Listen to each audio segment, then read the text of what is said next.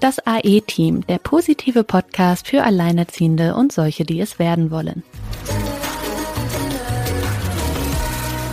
Hallo ihr Lieben, da sind wir wieder mit einer neuen Folge und sind sehr froh, eine ganz spannende Interviewpartnerin gefunden zu haben oder besser gesagt, sie hat uns gefunden. Es geht äh, im Grunde um toxische Beziehungen, das bis zur Gewalt in der Beziehung reichen kann. Manche bleiben da ja in der Schleife, aus welchen Gründen auch immer. Und äh, ja, liebe Sina, der Kontakt lief diesmal über dich. Ähm, hallo euch beiden. Ja, also was heißt über mich? Eigentlich über unseren Instagram-Account. Und zwar hat Yvonne uns angeschrieben, weil sie auf unseren Podcast gestoßen ist, als sie sich gerade in einer ja nicht so ganz so schönen Beziehungskrise befand. Aber das wird Yvonne uns sicherlich gleich äh, selbst erzählen.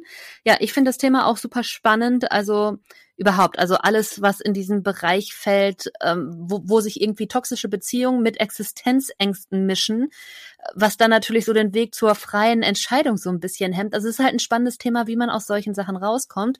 Und ich glaube, dass ähm, das auch gerade für Frauen, die überlegen, sich zu trennen, die einfach nicht mehr glücklich sind, aber trotzdem so ein bisschen dieses Gefühl haben, ich kann gar nicht gehen, weil wie soll ich das denn alles machen? Also die da vor lauter ja, Problemen gerade gar keinen Ausweg irgendwie sehen. Ich glaube, dass diese Folge gerade dann sehr, sehr spannend für euch sein wird, weil ähm, Yvonne uns sicherlich das ein oder andere dazu sagen kann, wie man diese Schleife auflöst. Aber Yvonne, erstmal herzlich willkommen bei uns im Podcast. Vielleicht stellst du dich einfach selber gerade einmal vor, wie lange alleinerziehend, wie alt ist dein Kind, was machst du so beruflich? Erzähl uns erstmal ein bisschen was von dir. Ja, hallo. Ja, ich bin Yvonne, ich bin äh, 33 Jahre alt. Ich habe einen kleinen Sohn, der ist 16 Monate. Und derzeit befinde ich mich noch in Elternzeit.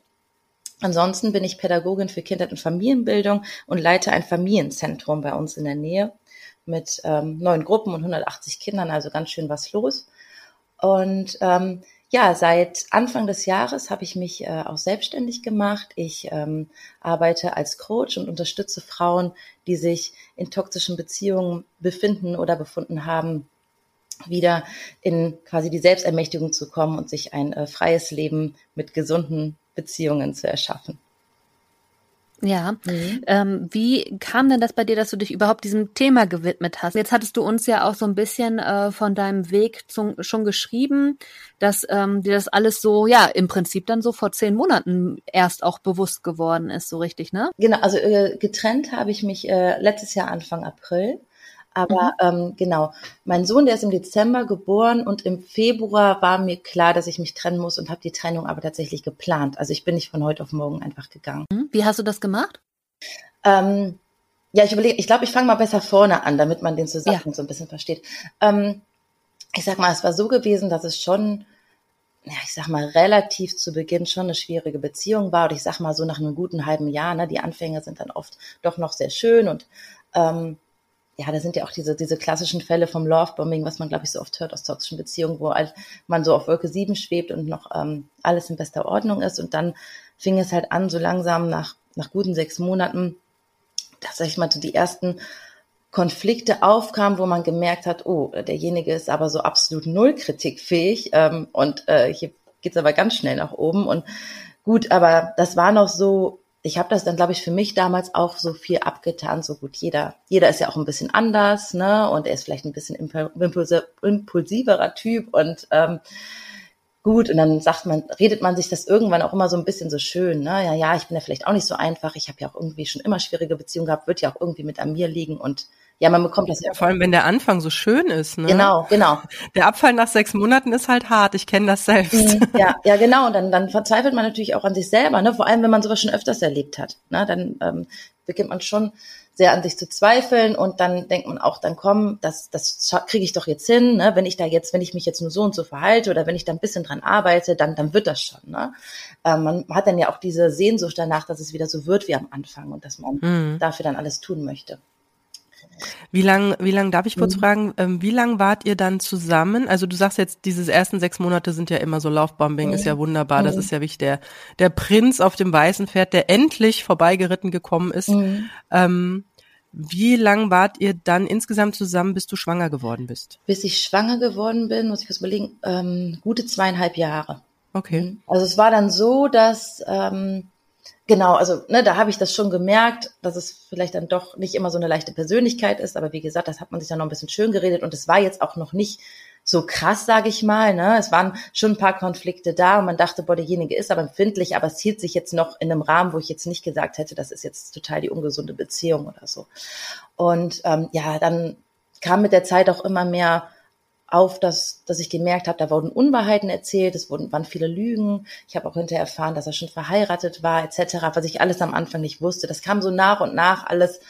Und ähm, und ja, ich bin halt trotzdem immer wieder geblieben, denn äh, rückblickend kann ich auch sagen, dass einfach auch mein, mein Selbstwert da überhaupt noch gar nicht so stark war und ich einfach auch viel zu viel mir gezweifelt habe, beziehungsweise mir auch ganz schnell habe einreden lassen, dass ich doch zumindest eine Teilschuld habe an der Situation, ne? weil man musste mich ja anlügen bei, ne? sag ich mal. man musste mich ja anlügen, es ging ja gar genau, nicht anders. Ging, ging ja gar ja. nicht anders. Ne? Und ähm, und ja, und dann, wie gesagt, dann verging so die Zeit und ähm, es waren dann mal so, so Up and Down, sage ich immer. Das ist ja auch ganz klassisch für toxische Beziehungen, dass es da auch so Heiß- und Kaltphasen gibt, ne? So ähm, Phasen, in denen man das Gefühl hat, so, boah, will uns jetzt jemand filmen, sind wir das absolute Traumpaar. Und dann aber wieder, genauso tief geht's wieder runter mit den, mit den Streiten, die auch immer mehr eskaliert sind, die immer dramatischer wurden. Also ich, ich sage immer so gern, man, man fährt so ein richtiges Dramakarussell. Es geht immer so auf und runter. Es ist so schnell. Mhm. Es wird ja immer schneller, dieses Genau, es wird immer schneller. Ja, es zieht so unfassbar viel Energie und man mhm. merkt es am Anfang nicht mal. Genau, genau. Weil irgendwann so schleichend dreht sich ja gedanklich alles nur noch darum, hat er jetzt gelogen und war das auch wieder und bla bla bla. Man ist ja nur noch mental eigentlich dann damit beschäftigt. Und wie muss ich mich verhalten, damit ich äh, ne, das das Lovebombing zurückkrieg. Ja, ja, es ist, es ist wirklich so. Es ist, und ähm, es kommt ja auch dazu, ich meine, zu einer Beziehung gehört ja immer zwei, äh, man selber, man wird ja irgendwie auch dramatischer, ne, sag ich mal so, weil es wird äh, das Ganze, äh, man, man ist da irgendwann so drin in diesem Kreislauf und dann, wenn man dann schon so oft belogen wurde und immer wieder so Streit ist eskaliert sind, man bekommt auch ein dünneres Fell und man wird irgendwann auch ähm, selber total, ähm, ja, wie soll ich das sagen, so emotionaler auch in diesem ganzen. Ja, und auch anders, so eine Wesensveränderung, ja, ne? Total, total. Mhm. Ich habe das auch gemerkt mit der Zeit, dass ich wirklich missgünstig geworden bin. Das hat mir überhaupt nicht gefallen. Ähm, wenn ich dann mhm. so Freundinnen von mir, die ich schon echt lange habe und die tolle Beziehungen führen, habe ich so gemerkt, irgendwie so, das ähm, dass mich das irgendwie stört manchmal, ne? Also und da habe ich gedacht, ey, warum ist das denn so? Ist das, ne? Da musste ich überlegen, ist das Neid? Und im Endeffekt würde ich sagen so, ja, weil die mir auch gespiegelt haben, wie es sein kann und die hatten was, was ich einfach nicht hatte, ne? Und ähm, da, da habe ich immer gemerkt, dass es mir, dass mir das immer weniger gefallen hat und mich auch gar nicht mehr so mit den Menschen übergeben, umgeben wollte, wo es dann irgendwie positiv ist, weil mir das zu sehr wehgetan hat. Also so rückblickend kann ich das so ein bisschen reflektieren.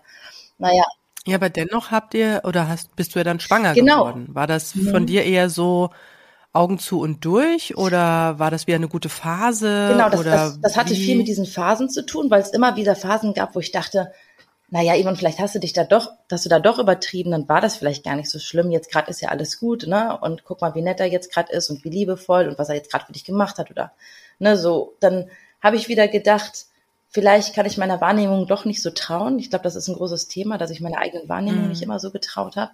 Und ähm, genau in den besseren Phasen und ähm, er wollte das ja auch ne und ähm, so Familie und Kinder und Haus und Hund und was man sich so vorstellt und ähm, dann lebt man zusammen diesen diesen diesen Traum sage ich mal so also das ne beide wünschen sich das ja und dann gibt's ja auch ja war das der Traum von beiden oder hat er hat er dich nur gespiegelt ähm, ich würde schon sagen dass er das alles gern wollte, schon. Und ähm, ich würde ja auch sagen, dass er im Herzen eigentlich ein, auch ein, wie soll ich sagen, eigentlich ist er im Herzen ja auch einfach nur ein ganz, ganz verletzter Mensch, der eigentlich tiefe Wünsche und Sehnsüchte hat. Ne? Ähm, und das ist, glaube ich, auch was, was ich halt immer erkannt hat. Ich habe schon auch gesehen, dass in ihm ein ganz, ganz weicher Kern steckt. Ähm, und dann hat man, glaube ich, immer so dieses Bedürfnis, wenn man das in jemandem sieht, wenn man dieses Gute in jemandem sieht und dieses Weiche und dass da vielleicht auch manchmal einfach nur so ein kleines verletztes Kind ist, dass man dann immer denkt, ja, ach komm, das bekommen wir doch hin. Ne? So, ähm, aber rückblickend kann ich auch sagen, Menschen, die ähm, so gerade auch so narzisstische Züge haben, die sind so identifiziert mit diesem Muster, die können das einfach nicht reflektieren. Und ich habe immer so diese Hoffnung gehabt, ach, wenn er das doch nur einsieht, wenn er doch nur versteht, dass er, dass wir das und das anders machen müssen oder dass er so und so mit mir nicht umgehen kann, dann wäre doch alles gut. Ne? Immer dieses, wenn, dann wäre doch alles gut. Und da habe ich so dran festgehalten, an dieser Illusion, dass wir das sein können, was er mir einmal suggeriert hat, was wir sein können und woran ich auch irgendwie geglaubt habe. Und dachte ich immer nur, wenn diese Ausfälle nicht wären oder wenn, mhm. dann, dann wäre ja alles. Wenn nicht wären. Ne? Ja, ja, so, ne? Und ähm, wie gesagt, und wie gesagt, das bis heute ist, ist ja auch, ähm, ich würde nicht sagen, dass er von Grund auf irgendwie so ein, so ein, so ein bushafter Mensch ist. Es sind einfach auch Menschen, die so sind, die einfach, wie gesagt, auch eigentlich ganz, ganz starke Verletzungen in sich haben und einfach, ähm, ja, sich da so, eine, so, ein, so ein Schutzmechanismus aufgebaut haben, nenne ihn Narzissmus, ähm, und die aber so identifiziert sind damit, dass es einfach gar nicht möglich ist, das zu reflektieren. Also das habe ich wirklich dreieinhalb mhm. Jahre verzweifelt versucht, ihn zu irgendeiner Einsicht zu bringen oder irgendwie mal zu sehen, dass das Verhalten falsch ist. Das null, null. Ja, fixes Mindset bei denen, ne? Ja. Da ist nicht viel dran zu rütteln. Nee, überhaupt nicht, überhaupt nicht. Ja, und genau, und äh, wo war ich stehen geblieben? Ich muss gerade kurz überlegen wie du schwanger geworden bist. Welche genau, Phase welche Phase, genau, dann, da war es eigentlich mal wieder gut. Wir hatten dann auch äh, mal einen langen Urlaub gemacht, der war schön, ne? Dann hat man wieder so die Phasen und dann, mhm. ja, und dann dachte ich dann auch so, ach komm, ne, wir wollen ja eigentlich dasselbe und im Großen und Ganzen mhm. habe ich das Gefühl, man passt ja ganz gut zusammen und äh, man ist ja jetzt auch schon über 30, ne, so wie es dann so ist. und ich hatte auch einen großen Kinderwunsch auf jeden Fall. Ähm, und dann war es eigentlich so, dass ich relativ spontan schwanger geworden bin. Ich glaube, damit haben wir noch selber nicht so gerechnet. Also wir hatten schon nicht mehr verhütet, aber es hat wirklich sofort geklappt. Das ist, glaube ich, klar, man weiß, dass das klappen kann, aber ähm, ich glaube, man rechnet nie oder selten damit, dass es immer sofort klappt. Das war halt so ähm, im Urlaub. Und ähm, dieses äh, Kind habe ich aber verloren in der neunten Schwangerschaftswoche. Und dann stellte meine Frauenärztin damals fest, dass ich eine ähm, große Zyste habe, die war schon Tennisball groß im Eierstock. Und ähm, genau, dann das wurde noch festgestellt, dass ich Endometriose habe. Ich weiß nicht, ob euch das was sagt. Ja, mhm. doch. Mir nicht. Na, das ist, ähm, genau, das ist quasi, ich sag mal, eine, eine gutartige Erkrankung. Da wuchert quasi im Unterleib. Das ist ähm, Gewebe ähm, was durch die Menstruation immer wieder, und das wird quasi, kann man sagen, so durch den Unterleib. Ähm, Gebärmutterschleimhaut. Genau, gesprengte Gebärmutterschleimhaut. Und ähm, die kann sich dann überall festsetzen, an der Blase, ähm, am Darm. Eileitern. Eileitern, genau. Und das verursacht halt unfassbar krasse Schmerzen. Und mhm. äh, genau, kann auch verhindern, dass man, ähm, dass man Kinder kriegen kann, also kann unfruchtbar machen. Und es war nämlich so, als ich dann das erste Mal schwanger war, in diesen neun Wochen, da gab es einen Moment, wo wieder eine Situation eskaliert ist und ich mir gedacht habe, ähm, Yvonne, wenn jetzt irgendwas schief geht, irgendwas schief geht äh, mit diesem Kind, dann ähm, nimm das als Alarmsignal des Universums, nimm deine Beine in der Hand und geh. So, also, und ich weiß noch genau, wie ich mir das gedacht habe in diesem Moment. Dann kam es aber zu, tatsächlich zur Fehlgeburt und ähm, wie es dann ist. Dann ist man selber natürlich total emotional und dann war mein Ex-Partner auch sehr emotional. Ihn hat das auch sehr, sehr getroffen und ähm, äh, ihm tat das auch sehr, sehr weh und äh, wir sind dann auch zusammen zum Arzt und als es dann noch festgestellt wurde mit der Endometriose, man dachte, oh Gott, man kann vielleicht gar nicht schwanger werden, da war man auch einmal wieder so in an, ganz anderen Sphären unterwegs und dachte ich wieder, oh du Schreck, ich will ja unbedingt Kinder, wenn ich jetzt nicht mehr schwanger werden kann und ähm, dann wurde ich operiert, dann ähm, das über eine Bauchspiegelung wird dir dann dieses ähm, Gewebe entfernt. Dann wurde mir diese, ähm, diese Zyste entfernt. Und äh, dann hat der äh, Chirurg damals zu mir gesagt, also wenn Sie nochmal Kinder kriegen wollen, dann müssen Sie es jetzt machen. Mhm. Und das hat natürlich so einen zusätzlichen Druck ausgesetzt. Ich dachte, ach komm, ne? Und eigentlich wollen wir es. Ja, wo, wo will man so schnell ja, einen Partner? Und er hat sich dann, er hat sich dann auch wirklich toll verhalten in dieser Situation, ne? Also, wo das war mit der Fehlgeburt, da hat er sich wirklich toll verhalten und war für mich da. Und dann habe ich auch gedacht, na ja, dann war das vielleicht doch alles nicht so schlimm. Du hattest auch deine Hormone und ne? War es vielleicht ein bisschen. so, und dann habe ich mir das wieder eingeredet, dass es vielleicht doch alles gar nicht so schlimm war. Obwohl das schon wirklich ähm, Streitereien vorausgegangen sind, in denen ich wirklich massiv beleidigt worden und angeschrien worden bin. Ne? Also es war jetzt nicht ähm, einfach, dass es mal lauter geworden ist. Und ähm, genau, und dann bin ich nach der OP auch eigentlich sofort wieder schwanger geworden. Und äh, genau, und dann hat es geklappt und dann war auch erstmal alles, alles schick, alles schön und dann haben wir uns gefreut und dann dachte ich, ach komm, jetzt, das war, brauchten wir jetzt auch, es war so viel Chaos auch, jetzt, jetzt, jetzt klappt es auf jeden Fall. Und ähm, dann war auch so die ersten 15, 16 Wochen war alles gut. Ähm, ich hatte, beziehungsweise, naja, nicht alles gut, weil ich war bei der, ähm, wie nennt man das, in der zwölften Woche, dann, wenn man in die Pränatalklinik geht, ähm, Frühdiagnostik? Ja, genau, da war ich gewesen und ähm, da wurde die, ähm, hier die Nackenfalte wurde zu dick gemessen. Mhm. Ich glaube, eigentlich eine Nackenfalte irgendwie bis 2,1 oder so ist normal und mein Kleiner hat irgendwie, wurde 5,8 gemessen und eigentlich ab 6 ist es klar, dass es Down-Syndrom ist oder so. Down-Syndrom, ja. Und mhm. ich dachte, dann, ich war natürlich fix und fertig und ähm, dann wurde noch ähm, so eine so eine, so eine ähm, Gewebeprobe, glaube ich, von meiner Gebärmutter entnommen.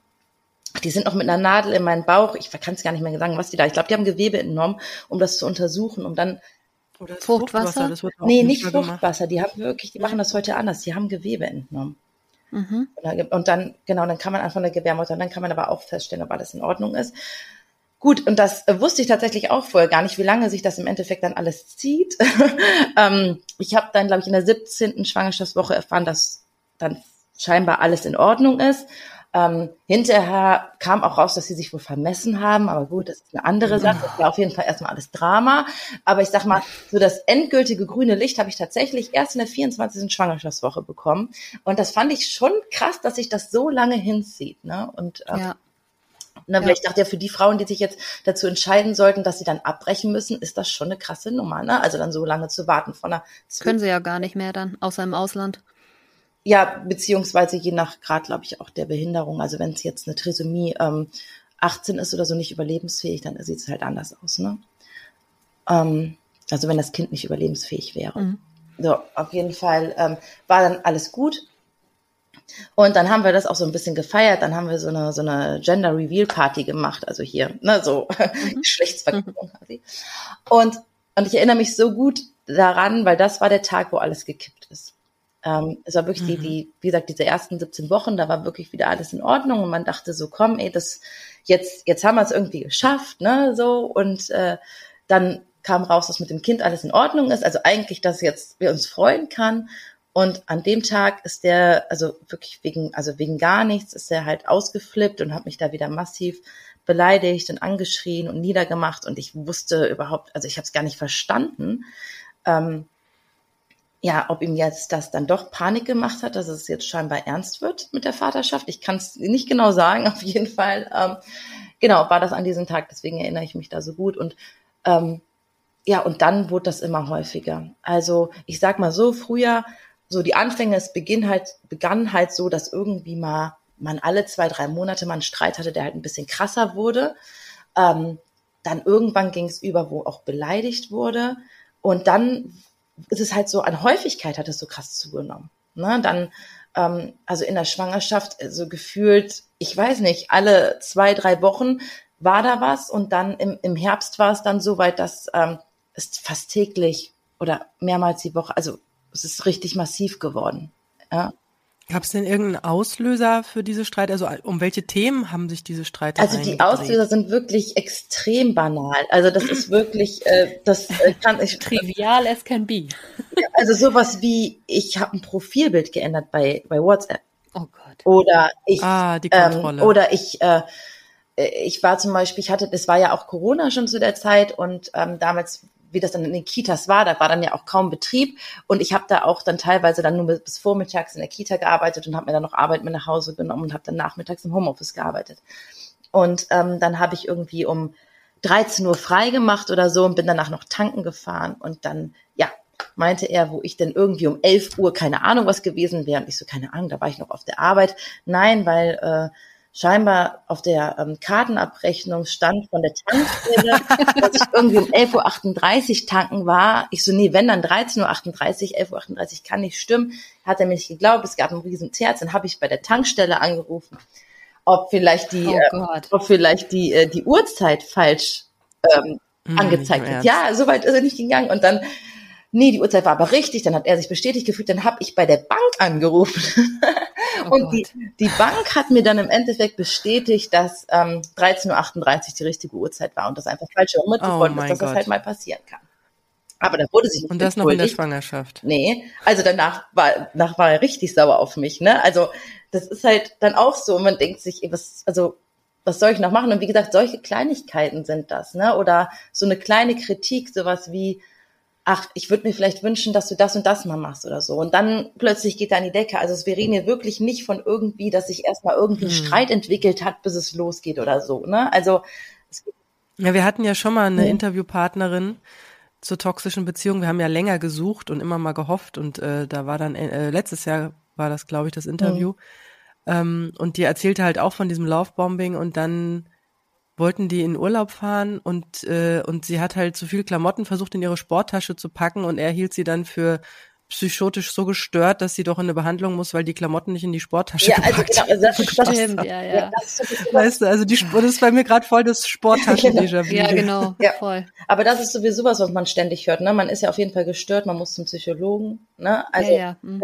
ja fass doch mal jetzt zusammen, also so, so rückblickend, ähm, was zeichnet eine toxische Beziehung aus und äh, was sind so ganz klassische Merkmale, an denen man die erkennen kann? Ähm, also definitiv ist es ist halt die die ähm, die Gewalt, ne? Ob es jetzt ob es emotionale, verbale oder auch körperliche Gewalt, wobei man wirklich bei körperlicher Gewalt auch sagen muss, die ist nie von Tag eins da, das entwickelt sich auch, also da muss man immer vorsichtig sein.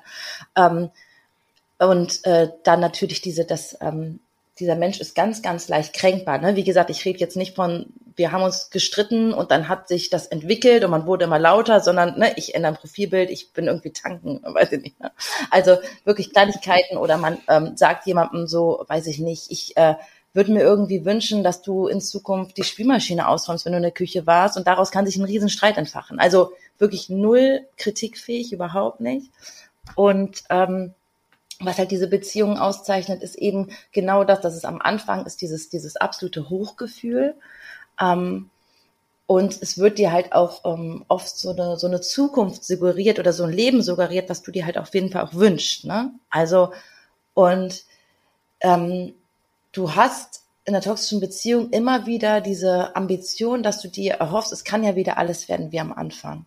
Ne? Dass du, dass du da immer wieder hin zurück möchtest. Und du hast halt immer diese Hoch und Tiefs, weil ich sag auch immer, wenn ja nur alles scheiße wäre, wenn der ja immer nur blöd wäre, dann wäre es ja einfach. So ist es ja. Mhm. Ja, genau. Und ähm, und in der, ja, genau, in der toxischen Beziehung, du merkst einfach, es sind wirklich wie Energievampire. Du bist eigentlich ausgelaugt, es zieht dich runter, also du ähm, bist auch schneller von der Stimmung, auch wenn du eigentlich irgendwie so ein fröhlicher, positiver Mensch war, du bist irgendwie so runtergezogen. Ne? Du bist ähm, fühlt sich ganz oft einfach so von der Stimmung her auch niedriger und ähm, deine Gedanken kreisen halt ständig auch um diesen Menschen beziehungsweise um, irgendwelche Situationen. Ne? Also ich sage jetzt mal, ähm, wenn jetzt eine Freundin mich gefragt hätte, weiß ich nicht, wollen wir nächsten Dienstag mal zusammen in die Sauna gehen, dann wäre nicht mein erster Gedanke gewesen, so habe ich darauf Lust oder habe ich Zeit. Mein erster Gedanke wäre gewesen, okay, gibt das Stress? So, ne? Also, was könnte er dazu sagen? Gefällt ihm das? Oder wie könnte ich ihm das verkaufen? Also, ne, so, das, daran merkt man das halt auch, wie. Hast du, hast du auch das Gefühl gehabt, ähm, dass der Partner eigentlich ein, ein großes Sorgenkind auch ist und dass er immer, also dass ihm auch so Schlimmes passiert, dass man da so auf ihn Rücksicht nehmen muss? Ja, auf jeden Fall viel Rücksicht nehmen. Also schon, dass ich ihn immer nach ganz, also ich hatte, also ich hatte auch immer so das Bedürfnis, also wie so ein bisschen mit so einem Kind, weil bei seinem Kind möchte man ja auch mhm. immer, man möchte, dass es dem Kind gut geht und denkt natürlich dann auch viel über das Kind nach und ähm, macht sich da auch Sorgen. Und das ist halt mhm. so ein bisschen so, genau, man, man überlegt schon immer, okay, wie kann ich mich verhalten oder wie kann ich jetzt unseren Alltag, unser Leben so gestalten, dass er zufrieden ist, dass es ihm gut geht, so dass wir es schön haben. Ähm, Seid ihr damals auch zusammengezogen? Ja, äh, genau. Also zusammengezogen sind wir nach einem Jahr. Nach einem Jahr mhm. Beziehung, genau. Und ähm, ja, und das war, glaube ich, auch mit sowas, weil ich wollte eigentlich noch nicht unbedingt zusammenziehen, weil ich ja davor schon mehrere Erfahrungen mit ungesunden Beziehungen gemacht habe. Und ich dachte so, äh, nee, du hast dir gesagt, diesmal machst du das nicht so schnell. Äh, wenn man dann einmal zusammenzieht, dann ist es auch wieder ein größeres Chaos, wenn es dann doch schief geht. Und ähm, ja, aber dann kam wieder dieses, ah, ja gut, er wünscht sich das so gerne und vielleicht wäre es auch einfacher, wenn wir das machen. Vielleicht wäre er dann auch zufriedener und es könnte wieder schöner sein. Also, ne, man ähm, fängt dann auch wieder so an zu denken, quasi nicht, was möchte ich, sondern ähm, das wünscht sich der andere und wenn der andere glücklich ist, dann geht's mir hoffentlich auch gut. Und das ja. ist wirklich was, was ich schmerzhaft auch in all den Jahren erfahren musste. Es ist egal, was du machst und du kannst dich auf den Kopf stellen und du kannst deine kompletten Bedürfnisse ignorieren. Du wirst es nie richtig machen. Du wirst es nie gut genug machen. Und das ist auch ein ganz, ganz deutliches Anzeichen für eine toxische Beziehung du bist nie gut genug. Niemals. Du wirst es nie so machen können, dass er voll ganz zufrieden ist. Ja, beziehungsweise am Anfang wird dir ja suggeriert, dass du ja, der ja, absolute Anfang. Traum bist und perfekt, ja, ja, der perfekteste, perfekteste Mensch ja, ever. Genau, das ist nur am Anfang. und dann äh, wird äh, ja an deiner Selbstwahrnehmung geschraubt. Ohne Ende, das ohne Ende, genau. Hab ich auch Und das auch ganz viel dann auch durch dieses, man sagt ja auch dieses Gaslighting, ne, dass man so, dass man so ein bisschen verwirrt wird oder dass einem, also das sind auch so ganz simple Beispiele, aber ich kann zum Beispiel sagen, bei meinem kleinen Sohn, der hatte so einen Strampler, so einen süßen mit so Füchsen drauf und da ist irgendwie ein Knopf scheinbar abgegangen. Das muss ihm irgendwie beim Anziehen passiert sein. Ist jetzt ja auch nicht dramatisch, ne? Aber ähm, dann habe ich ihn gefragt, so immer, ist dir der Knopf da abgegangen beim Anziehen? So, äh, nein. Und was ich ihm da unterstellen würde, ne, direkt so auf gar keinen Fall. Okay, denkst du gut, dann scheinbar nicht. Und dann ähm, habe ich äh, dann aber hinterher gesehen, dass er ihn irgendwie da bei sich am Tisch liegen hat. Also so, das sind so, das sind so Kleinigkeiten.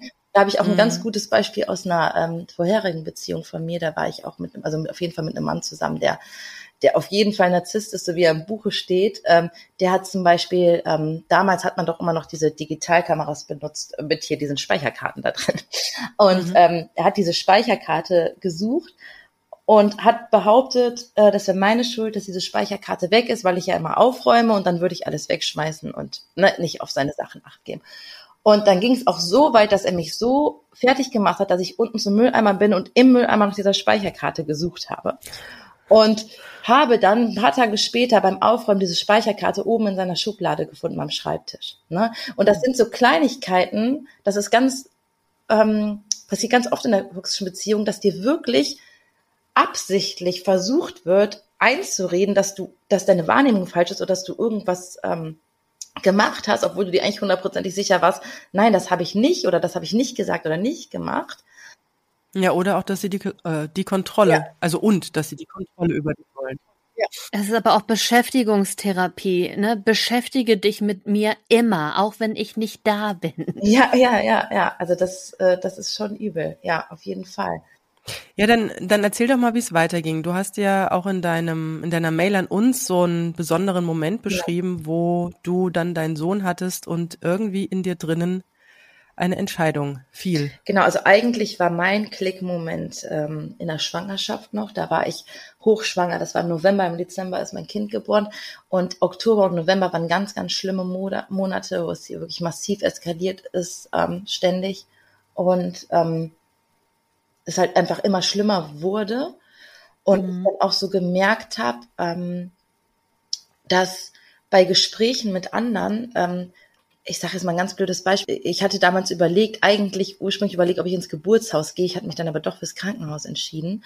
Und äh, wir waren irgendwie bei meiner Familie und dann sagte mein ähm, Ex-Partner so, ja, die die wollte ja eigentlich ins Frauenhaus. Also er hat sich versprochen, er meinte Geburtstag. und, und ich merkte, und alle haben gelacht, ne? Und ich merkte, wie ich nicht lachen kann, weil es für mich wirklich ernst war, dass ich schon drüber nachgedacht habe, ins Frauenhaus zu gehen. Mhm. Und ich hatte schon auch mit, ähm, mit so einem, ähm, hier, es gibt auch diese Notfallnummern ähm, telefoniert, mhm. wo es auch um häusliche Gewalt und solche Geschichten geht. Ähm, weil ich das Gefühl hatte, hier läuft es ganz massiv in eine ganz, ganz falsche Richtung und ich wirklich auch Angst hatte und es schon Abende gab, wo ich mich eingeschlossen habe. Und ich habe gemerkt, hier ist nicht, das ist nicht mehr gut, so wie das hier läuft. Und ähm, deshalb konnte ich dann auch schon so bei solchen Sachen nicht mehr drüber lachen. Und ich habe richtig gemerkt, wie das so eine Art, so wie so ein Schmerz in meinem Magen auslöst. Und da habe ich gemerkt, okay, hier, hier ist was nicht richtig. Und dann ähm, wie weit, äh, darf ich dich fragen, wie weit ging die körperliche Gewalt? Ähm, also körperliche Gewalt, also in dem noch nicht massiv. Es war halt so, dass, ähm, ich sag mal, durch diese, diese Auswasser, die dann kamen, es wurden halt Türen geknallt und wenn ich jetzt halt da stand, wurde jetzt auch keine Rücksicht genommen, ob diese Tür vielleicht dann gegen mein Handgelenk oder so geknallt wird, ne?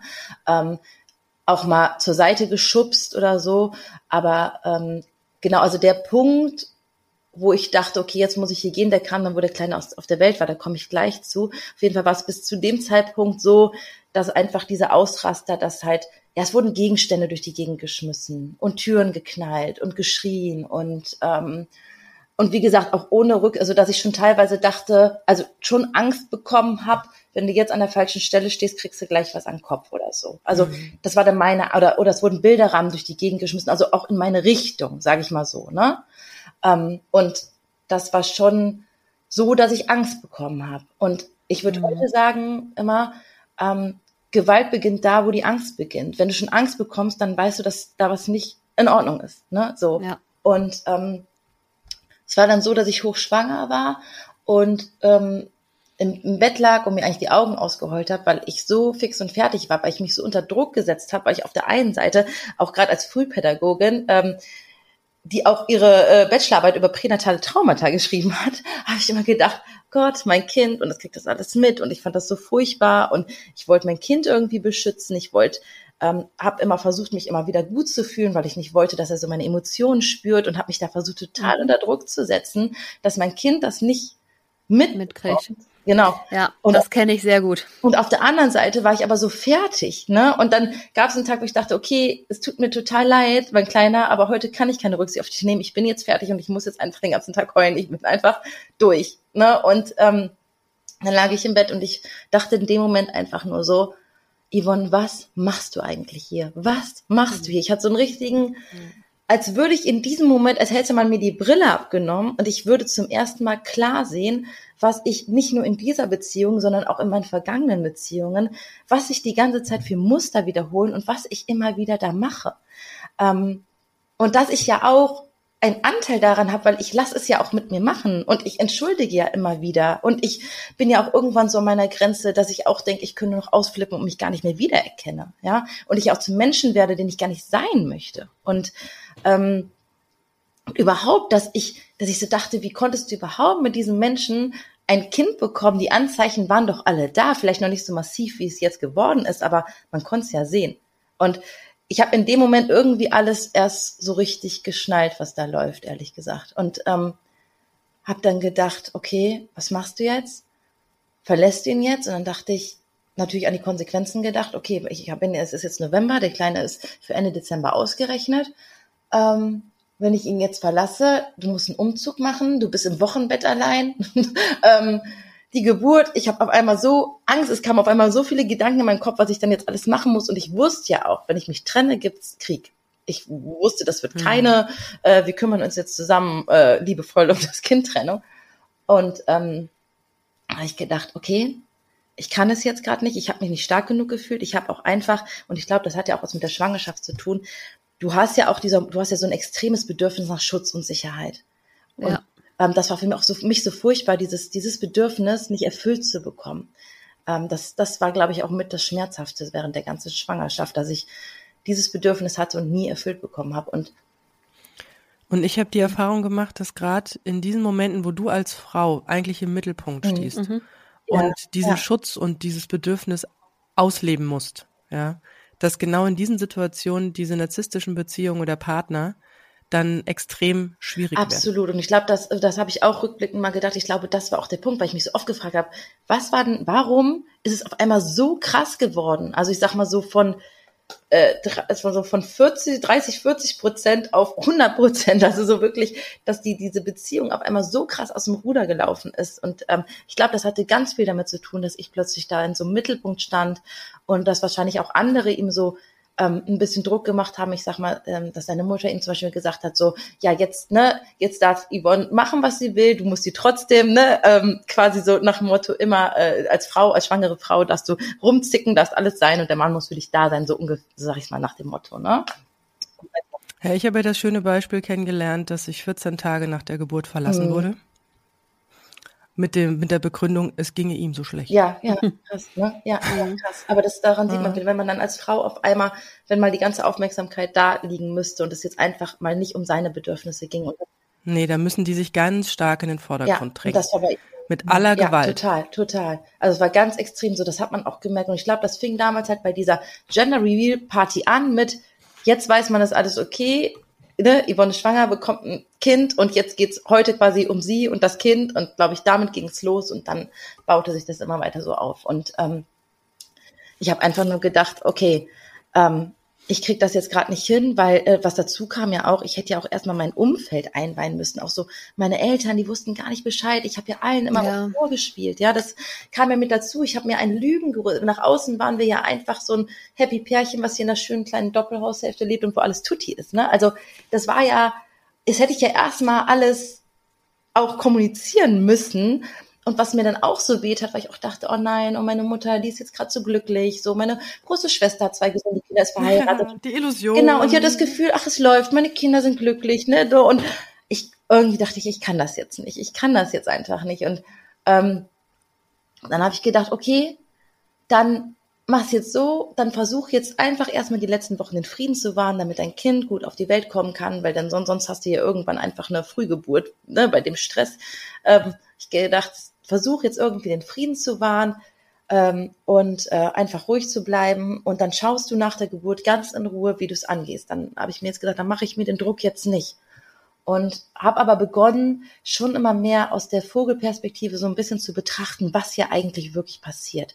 Und habe das so für mich auch so ein bisschen so genommen mit, ach, guck mal, interessant, jetzt, ähm, jetzt, äh, wenn ich jetzt gleich das und das sage, wird er bestimmt das und das tun, ne? Oder so. Aber ich habe dann ähm, das quasi schon so antizipiert, ne? Also schon vorausgesagt, dass ich wusste, was jetzt. Ja, das ist ja so der genau, erste genau, Schritt der, erste der Schritt. Lösung, ne? So diese Selbstreflexion, genau. Selbstbeobachtung. Genau, die Selbstbeobachtung, das war der. Also mhm. wenn man so voll äh, drin steckt, so diesen einen Schritt innerlich, mhm. nur innerlich rauszugehen und ja, genau so nach und nach so ein bisschen aufzudröseln und zu Genau, schauen. das war ein ganz, ganz wichtiger Schritt, den ich da. Und dann habe ich auch mich dann äh, auf keinen Konflikt erst mehr eingelassen. Ne? Also wenn ich dann auch gemerkt habe, wenn rum, dann habe ich ihn einfach, bin ich ihm aus dem Weg, ne? Dann sollte er kurz sauer sein, aber ich habe ihn dann Ruhe gelassen. Ich habe ihm auch keine Vorwürfe gemacht oder versucht, irgendwas zu regeln oder so. Ich habe es einfach stehen lassen, damit es so harmonisch wie möglich bleibt alles. Und ähm, habe mir dann aber mal wieder gedacht, ach guck mal, ja, krass, was hier wieder passiert oder ne, so. Und ähm, dann war es dann so, ähm, dass dann die letzten Wochen auch dann wirklich äh, ruhig und harmonisch waren und äh, er auch wieder liebevoll wurde und so. Und dann ähm, die, bei der Geburt war er tatsächlich auch ähm, wirklich eine gute Unterstützung, muss ich sagen. Also da hat er sich wirklich Mühe gegeben und ähm, dann auch so die ersten paar Wochen nach der Geburt ähm, war er dann auch da. Also ich sag mal, zumindest hat er sowas gemacht wie so zur Apotheke fahren oder mal einkaufen oder mal was zu essen bestellen oder kochen oder sowas hat er auf jeden Fall gemacht. Jetzt sich ums Kind gekümmert, jetzt nicht so intensiv, aber ähm, das erinnert mich so ein bisschen an Muttertag, wenn die Kinder dann doch mal ja. funktionieren. Ne? Ja, also, so Mami, guck mal, ich kann genau, doch. Das war dann was, was mich relativ schnell, also ich hatte dann auch tatsächlich nochmal so Hoffnung geschöpft, so naja, vielleicht wird's jetzt nach der Geburt, man hat dann ja immer wieder so Hoffnung, nach der Geburt ja, doch nochmal anders und weil dann die ersten paar Wochen dann auch relativ gut liefen. Ich sag mal, zumindest gab es jetzt keine größten Eskalationen. Es waren dann halt schon so Sachen wie, also nachts aufgestanden ist er natürlich nicht, ne? Und ähm, mich oder ich sag mal, das, das also höchste der Gefühle, was er gemacht hat, ist vielleicht am Tag mal abends einmal gewickelt und einmal tu tu tu und das war's halt, ne? Sonst halt sein Ding gemacht und Sport und alles, was er will und ich, äh, wie man da am Anfang ist, ne, hänge da den ganzen Tag und versuche erstmal klarzukommen mit Stillen und kein Schlaf und ne, Kind schreit abends und so und ähm, ja, äh, aber ich würde jetzt doch noch mal gerne so einen kleinen Switch nach vorne machen, auch im Hinblick, ähm, dass die ja. Zeit läuft und du ja noch eine deine genau. eigentlich wahre äh, Heldenreise ja, ja, noch äh, noch gar nicht angefangen hast zu erzählen.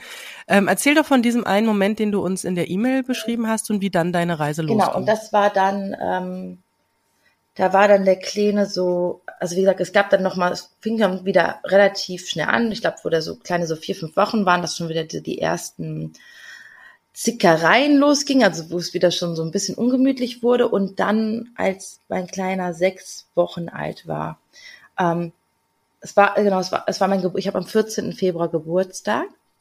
Und ich hatte, genau. Und ich hatte eine wirklich durchzechte Nacht hinter mir wegen meinem Kind. ähm, ich musste nachts immer in der Trage rumlaufen und so fing es dann übrigens dann auch an. Dann habe ich nicht begonnen, euren Podcast zu hören. Dann bin ich nachts immer in der, in der Trage rumgelaufen und habe euren Podcast gehört und war so voll motiviert, wie ich jetzt die nächsten Schritte für mich äh, gehen werde. Denn ähm, es war nämlich dann so, dass an meinem Geburtstag äh, ich äh, so gut wie gar keinen Schlaf hatte und ähm, am, am Vormittag waren wir verabredet äh, bei meinen Eltern, die wollten irgendwie so ein bisschen so ein Brunch für uns machen, äh, für mich machen und dann ähm, habe ich ihn gebeten, ich glaube, dann war es halb, wir mussten los um zehn oder so und ich habe ihm dann um halb zehn morgens äh, gebeten, ob er den Kleinen mal äh, nehmen kann, damit ich mich äh, mal schnell duschen kann. So. Ja, und da war er schon wieder genervt, weil er hatte ja keinen Bock drauf, weil er wollte lieber Kaffee trinken und hat mich dann schon angeflaumt wieder so und ich war in dem Moment so, ich hatte nicht geschlafen und dann war ich so sensibel, dass ich total anfangen musste zu weinen, weil ich dachte, es ist mein Geburtstag, er gratuliert mir noch nicht mal, ich bin fix und fertig und jetzt ne, schnauzt er mich schon wieder so an. Dabei haben wir halb zehn und ich bitte ihn nur mal kurz das Kind zu nehmen. Und ähm, dann hat er mich natürlich niedergemacht, weil ich, ne, dann ist es so, ja, jetzt fängst du wieder an zu heulen und ne, dann geht's halt so los und dann hat er mich da angefangen, fertig zu machen. Und ich habe so in den Spiegel geguckt und habe gedacht, nee, auf gar keinen Fall. Also das, ähm, so wirst du nie wieder deinen Geburtstag verbringen, das machst du nicht mehr.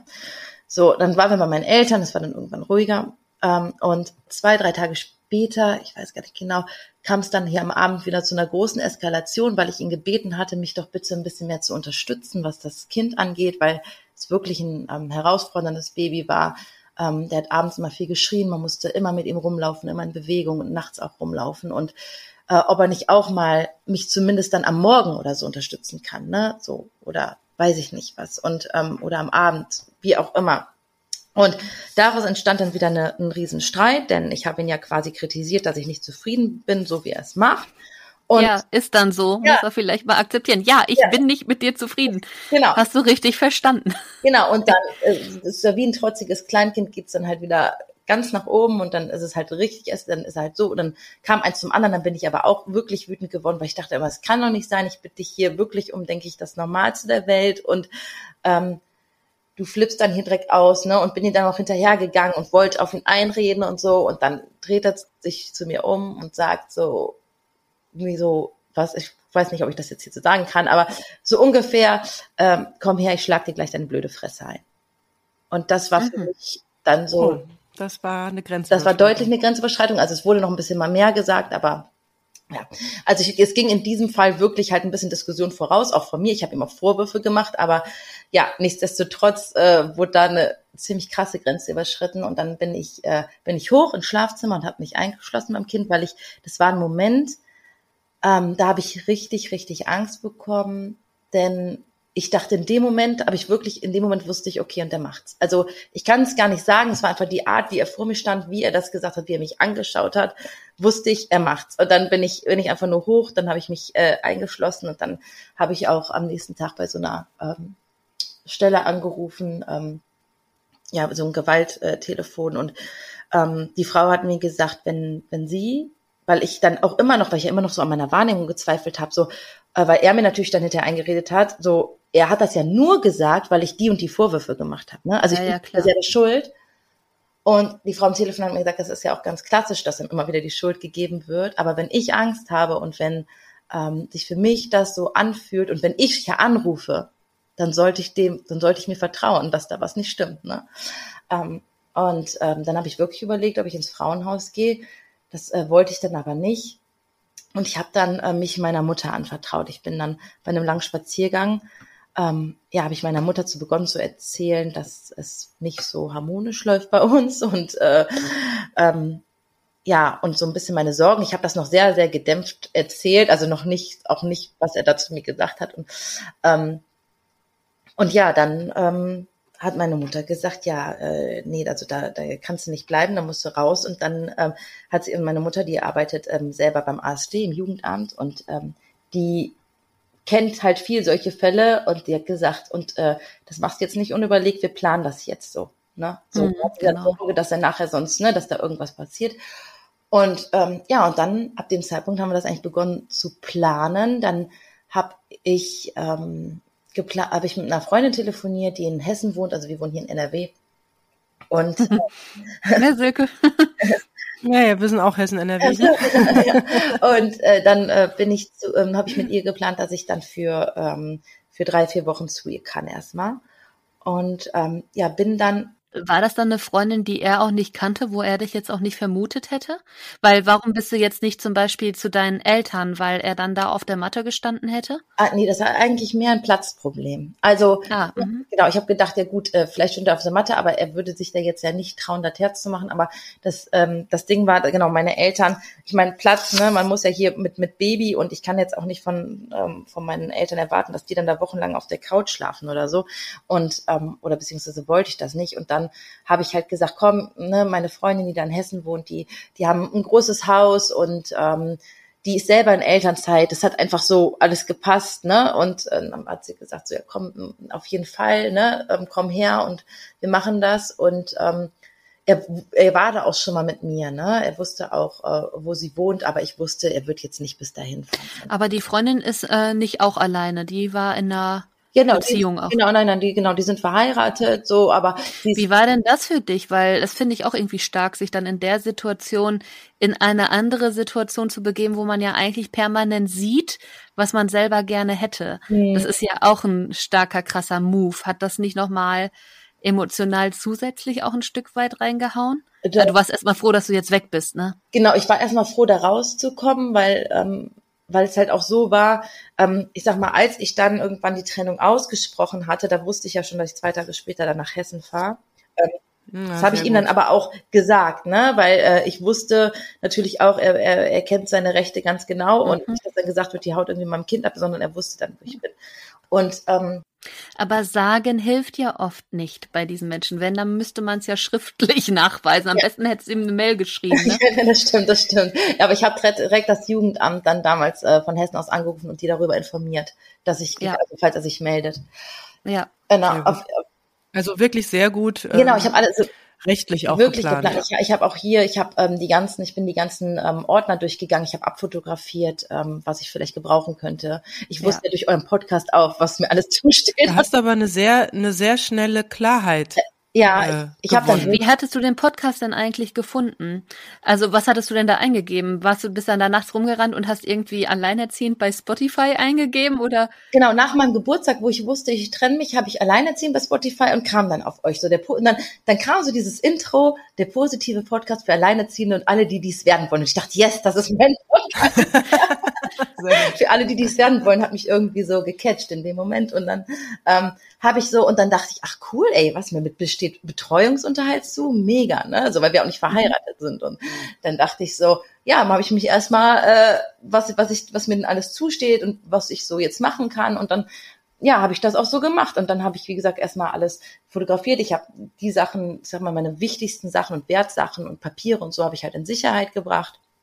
Und ich habe nach und nach halt schon so dann manche Sachen versteckt oder zu meinen Eltern gebracht. Und dann äh, habe ich äh, Genau, dann äh, habe ich, äh, dann ist es um Ostern rum halt äh, letztes Jahr wieder dann zu so einer Eskalation ge gekommen und danach habe ich es dann zum Anlass genommen, ähm, wie ich auch wirklich dann aufgenommen habe. Gut, ich meine, ich weiß heute, das bringt sowieso nichts, das aufzunehmen, aber ich glaube, ich brauche das für mich, für meine Wahrnehmung. Ähm, und dann ähm, habe ich dann ähm, genau die Trennung ausgesprochen und danach, also das war auch immer so, wenn, wenn, wenn ich jetzt, äh, ich wollte mich ja schon mal öfters trennen davor, ähm, wenn da war, also es war quasi erst dieser Ausraster, dann, und wenn ich die Trennung ausgesprochen habe, danach, dann kam dieses, dann wurde ich ähm, ganz massiv ignoriert. Also dann mhm. wurde ich so, ähm, ich sag mal, also er hat so getan, als wäre ich Luft und dann auch vor mir so die Tür zugeknallt oder hinter mir oder so, also als wäre ich gar nicht da. Ne? So.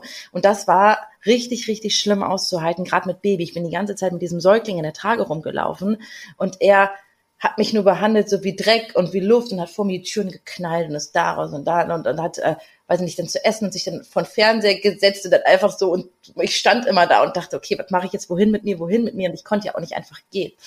Ähm, das war auch ganz schlimm für mich und dann, ähm, genau, bin ich, habe ich ihm aber auch gesagt, dass ich jetzt erstmal ähm, ähm, zu meiner Freundin da fahre nach Hessen und ich glaube, er hat dann noch gedacht, ja komm, die zieht halt nicht durch. Die braucht jetzt mal ein bisschen Abstand und wenn die jetzt wieder nach Hause kommt, dann ist dann halt irgendwann alles wieder gut, ne?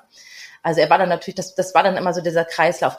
Erst total sauer, dann wurde ich ignoriert, dann kommt die Entschuldigung, also dann kommt dieses, dann, ähm, ich liebe euch da über alles, du bist ja, war es eine echte Entschuldigung oder ist es eher Liebkind? Also, genau, es ist dann so, ja, eine echte Entschuldigung ist es nie. Also es war jetzt nie ein Schuldeingeständnis. Ja, genau. ne? Also Richtig. das war jetzt nie. Und er hat auch bis zum Schluss behauptet, dass ich selber schuld bin, dass, ähm, dass er so ausgeflippt ist. Ne? Also bis zum genau, du bist schuld, aber er, er Genau, aber er will ja. trotzdem, dass wir beide an uns arbeiten, weil ich muss an mir arbeiten und er vielleicht.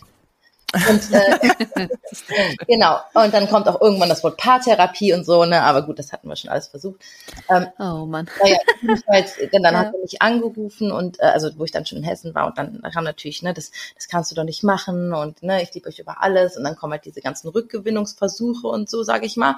Ähm, und dann habe ich ihm damals auch gesagt, weißt du, was das Schlimme ist? Ich weiß, wenn ich jetzt standhaft bleibe und weiter Nein sage, dann bin ich spätestens in der Woche wieder die blöde Pünktchen, Pünktchen, ne? So. Und genau so ist es dann halt auch. Ne? Also mhm. wenn ich dann, wenn man dann nicht darauf eingeht, wenn dann wirklich merkt, okay, ey, die meint das echt ernst, dann kommt der Hass halt wieder vor. Ne? Weißt du, was ja einfach wirklich spannend ist? Immer wieder hört man gerade auch noch mal so ein bisschen raus. Ne? Mhm. Es ist wirklich total spannend, wie manipulativ diese Menschen sein können. Mhm. Und auf der gleichen Seite, wie vorhersehbar sie aber auch sind. Mhm. Also dieses, wie kann ein denn etwas so einnehmen, was eigentlich so vorhersehbar ist? Ne? Also das ist ja dieses, dieses Zwischenspiel Ja, man ist halt dazwischen. voll auf Droge. Man ist halt auf Gefühlsdroge. Das, das ist also. total spannend immer wieder, ne? Die Dosis ist ja gesteigert worden. Und es ist ja auch tatsächlich so, man kann nach so einer Beziehung, man nennt es ja auch so diesen toxischen Liebeskummer, man kann auch wie ein Entzug haben, ne? Also wirklich mhm. vergleichbar mit einem Drogenentzug, weil dadurch, dass ähm, immer wieder durch diese heiß und kalt und diese Hoch und Ups, da wird Dopamin in deinem ähm, Gehirn ausgeschüttet und immer wieder diese Downs, die man damit auch hat und dieses Hoch und Runter, das macht wirklich, äh, das ist eine Form der Abhängigkeit, ist es tatsächlich. Und ähm, naja, ich war dann auf jeden Fall dann da in, äh, in Hessen erstmal und das war für mich erstmal gut. Also ich meine, ne, erstmal so alles Happy Family, die haben, die sind glücklich verheiratet, die haben ein Haus und zwei Kinder und sie auch selber in Elternzeit und dann, das war für mich und meinen Sohn erstmal total schön, weil wir in so eine richtige Struktur reingekommen sind. Das mhm. war echt gut. Ähm, und das Krasse ist, ich musste ihn von heute auf morgen nicht mehr tragen nachts. Also Ach, ab, siehst du mal. Spannend ich da geschlafen Ja, die spüren die Energie auch, ne? Mhm. Hat er sich wohl sicherer gefühlt. Ab der ersten Nacht musste ich ihn nicht mehr tragen. Das war ganz, äh, ja, dachte ich auch krass. Und dann, ähm, genau, und dann war es natürlich, weil du vorhin gefragt hast, ist natürlich ist es so ein bisschen Schmerz und hat man so eine Sehnsucht, wenn man so sieht, ach, guck mal, so hätte es auch gern, ne? Also ist doch schön, die zwei ähm, äh, glückliche Ehe etc. Auf der anderen Seite habe ich aber auch total oft so ein, hat sich so ein Glücksgefühl in mir entfacht, weil ich dachte, du hast die Chance, das alles nochmal zu haben. Du ja, hast genau. die Chance, mhm. dass du jetzt dein Leben, wenn du diese Chance jetzt ergreifst und wenn du endlich mal deinen ganzen emotionalen Keller aufräumst und an dir arbeitest und dann hast du die Chance nochmal auf eine glückliche, auf eine erfüllte Beziehung, dann hast du nochmal die Chance auf das alles. Wenn ich jetzt weiter in der Beziehung gewesen wäre, hätte ich die Chance nicht. So. Ja. Aber sag mal, wann, wann ist denn bei dir der Hammer gefallen, dass das eine toxische, also vom, vom mhm. Wording, eine toxische Beziehung ist, eventuell ein narzisstischer Partner dahinter steckt? Mhm. In der Schwangerschaft. Da wusstest du über diese Begrifflichkeiten auch Bescheid. Also genau, ich kannte so die Begrifflichkeiten schon, weil ich schon ein paar toxische Beziehungen geführt habe und auch tatsächlich, also auch schon zweimal auf jeden Fall jemanden hatte, der auf jeden Fall Narzisst war. Aber es ist ja auch jeder Mensch so ein bisschen anders, ne? Und ich habe mir dann wirklich, es kam so zwischendurch hoch, wo ich dachte, hm, hat der auch so ein bisschen was davon? Aber dann denkst du dir, dann googelst du auch manchmal immer noch mal nach und denkst, na ja, aber der Punkt passt nicht, also vielleicht doch okay, die 200 passen, aber nein, genau, der eine, genau. nein, nein, nein, Man will es ja auch nicht, man will es ja auch nicht. Und weil er zum Beispiel, ich war einmal mit einem Narzissten zusammen, der war halt wirklich, der war einfach richtig, kann man nicht sagen, richtig, richtig boshaft. Also wirklich stark manipulativ und hat wirklich mich nur fertig gemacht. Und als jetzt äh, mein Ex-Partner, der war halt anders, weil er vom Typ her auch so ein sensibler war eigentlich, ne? Und es kam nicht so raus. Also es war ein bisschen verdeckter alles, wenn ich das so sagen mhm. kann. Ne? Und es war nicht dieses ganz klassische, er war nicht dieses hier, ich bin der Tollste, ich bin der Beste oder so, ne? Diese Art hatte er einfach nicht. Und ähm, deswegen hat es einfach so ein bisschen länger gedauert, bis ich das dann auch so gesehen habe, aber ich kam, also in der Ende Schwangerschaft kam ich nicht mehr drum herum, es nicht toxische Beziehung zu nennen. Also da war es einfach schon. Also es war bei dir schon, sage ich mal, geläufig. Ich finde es ja sehr spannend, dass du scheinbar mehrfach ja. in die ins gleiche Learning gestummt wurdest. Mhm. Es heißt ja so, dass man äh, gewisse Erfahrungen machen soll, um ja äh, um es zu lernen und wenn man es nicht lernt, geht man in die Wiederholung. Ja, das Leben gibt dir so lange dieselbe Aufgabe, bis du sie löst, ne? Und ja. Mhm. ist halt, ähm, ja, trifft auf mich komplett zu und ich bin auch tatsächlich schon ähm, in, äh, mit Anfang 20 war ich schon in Therapie, weil ich auch ähm, Probleme mit, mit dem Essen hatte. Ich hatte auch Essstörungen und ähm, war in der Verhaltenstherapie und habe damals auch dieses Thema schon angesprochen, weil ich da eben schon diese ungesunden Beziehungen geführt habe. Und ähm, ich habe damals zu meinem Therapeuten immer gesagt, okay, was stimmt denn nicht mit mir? Es muss doch irgendwas mit mir zu tun haben. So und er hat das aber mehr so als wenn es einfach daran liegt, weil ich auch so eine hochsensible Persönlichkeit bin und dass ich einfach da auch so ein bisschen diese Menschen anziehe, weil die ja auch im Kern auch sehr, sehr hochsensibel sind und man sich da so auch so ein bisschen verbunden fühlt. Und ja, das stimmt auf jeden Fall auch zum Teil. Aber es ist ja trotz, ich habe gedacht, also trotzdem suche ich mir immer wieder diese Menschen aus. Ich ziehe sie ja immer wieder an. Das Leben will mir irgendwas damit sagen. Und äh, ich kann es ja nicht dolle auf den Kopf gehauen bekommen, so ungefähr. Wie sagt man mit diesem Holzfall? Und ja, und dann habe ich ähm, auf jeden Fall gesagt, äh, okay, wenn ich jetzt diese Trennung hier durchziehe und ich weiß, das gibt jetzt erstmal einen Rosen, Rosenkrieg und Chaos und das war mir schon alles bewusst, dass das jetzt nicht einfach wird, habe ich gedacht, dann nimmst du aber jetzt auch diese Chance und ich habe auch an dieses, dieses, dieses Glücksgefühl festgehalten, ich dachte, und diesmal machst du es anders. Diesmal wirst du einen, deinen ganzen Themen aufarbeiten ähm, alles, ich war, wusste ja schon viel über mich zu dem Zeitpunkt, aber ich bin ja immer noch in dieser Opferrolle geblieben. Und das ist zwar der nächste wichtige Schritt, war also einmal der erste Schritt, dieses Anfangen, einen Schritt zurückzugehen und das alles so ein bisschen aus der Vogelperspektive zu betrachten und wirklich erstmal wahrzunehmen, was passiert hier eigentlich, so ein bisschen von oben. Und mhm. was würde ich vielleicht einer Freundin sagen, der das passiert? Ne? Ja, genau. Mhm. So. Und dann im nächsten Schritt dann aber auch herzugehen und zu sagen, okay, und was hat das jetzt alles mit mir zu tun? Was wird da in mir angetriggert? Warum fühle ich mich von diesen Menschen angezogen? Warum? Ja, warum, warum glaubst du denn, bist du, mhm. jetzt lassen wir mal die Hochsensibilität weg, an die Partner geraten und warum passiert das tatsächlich so vielen Frauen, dass sie an toxische Partner mhm. geraten? Ähm, also, ich denke, das hat bei den allermeisten hat das was damit zu tun. Also wir haben ja alle, ähm, sage ich mal, Themen, Prägungen, Überzeugungen, ähm, kleine Traumata aus der Kindheit. Ne? Also kommt man ja fast gar nicht drum rum. Und egal wie, wie Mühe sich man sich als Eltern gibt, ähm, das hat ja auch immer ein bisschen was dazu mit zu tun, wie bist du denn als Kind und wie interpretierst du auch gewisse Sachen für dich vielleicht als Kind. Ne? Und was, über, was lernst du so über dich selber und über, über das Bild Beziehung oder was, was glaubst du zum Beispiel? Ähm, ich war schon immer eigentlich von Natur, Natur aus, weil ich auch vielleicht einfach so auch so ein sensibler Typ bin gewesen, mir war es immer wichtig, dass ähm, andere zufrieden mit mir sind, dass ähm, mhm.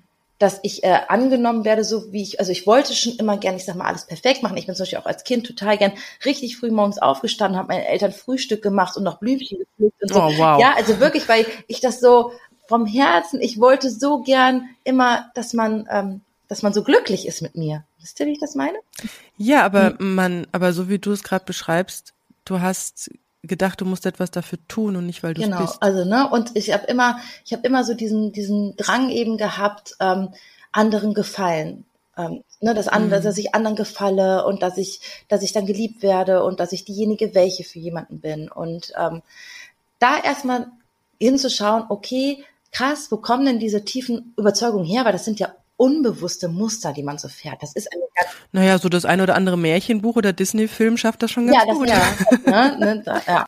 Unsere ganzen Urglaubenssätze, unsere Überzeugungen, unsere Prägungen, dieses, warum machen wir eigentlich die Sachen so? Warum fühlen wir uns von den Menschen angezogen?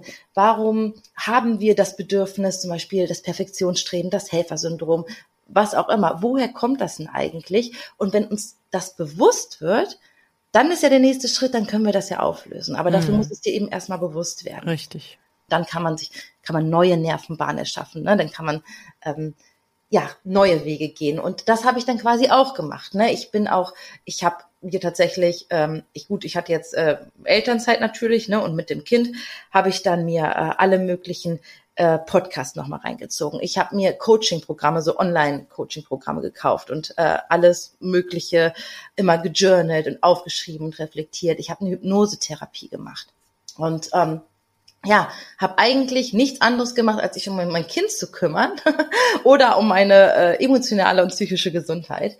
Und ähm, ja, und dann ist es eigentlich krass, in was für einem Tempo sich doch das komplette Leben mhm, ändert. Ja. Also auch wenn man es in dem Moment nicht merkt, das sind in dem Moment kommt einem das manchmal vor wie so Babyschritte, aber wenn du dann zurückschaust und denkst, boah, was ist in einem Jahr alles passiert? Ich bin ein neuer Mensch. So ja, allein so dadurch, gewachsen. dass du deine Mhm, deine genau. Aufmerksamkeit und deine Energie in andere Themen reingegeben hast. Ja. Das, was du vorhin so schön gesagt hast, der Energieräuber und du hast ja, wach, du mhm. hast ja 24-7 mit dem Kopf praktisch äh, woanders geklebt. Du warst ja nicht in dir, nicht in ja. dir und nicht an deinen Themen, sondern ja. immer bei einer anderen Person und dann hast du die Energie und die Aufmerksamkeit auf dich gezogen und dann sieht man mal, was man wie viel Kraft man eigentlich selbst hat, wie viel Energie da ist, dass du selbst mit kleinem Kind äh, dich ja. auf diese Themen gestürzt hast, die dich interessiert haben. Ja. Und das ist ein riesiger Switch, ist ein riesiger Move von 0 auf 100.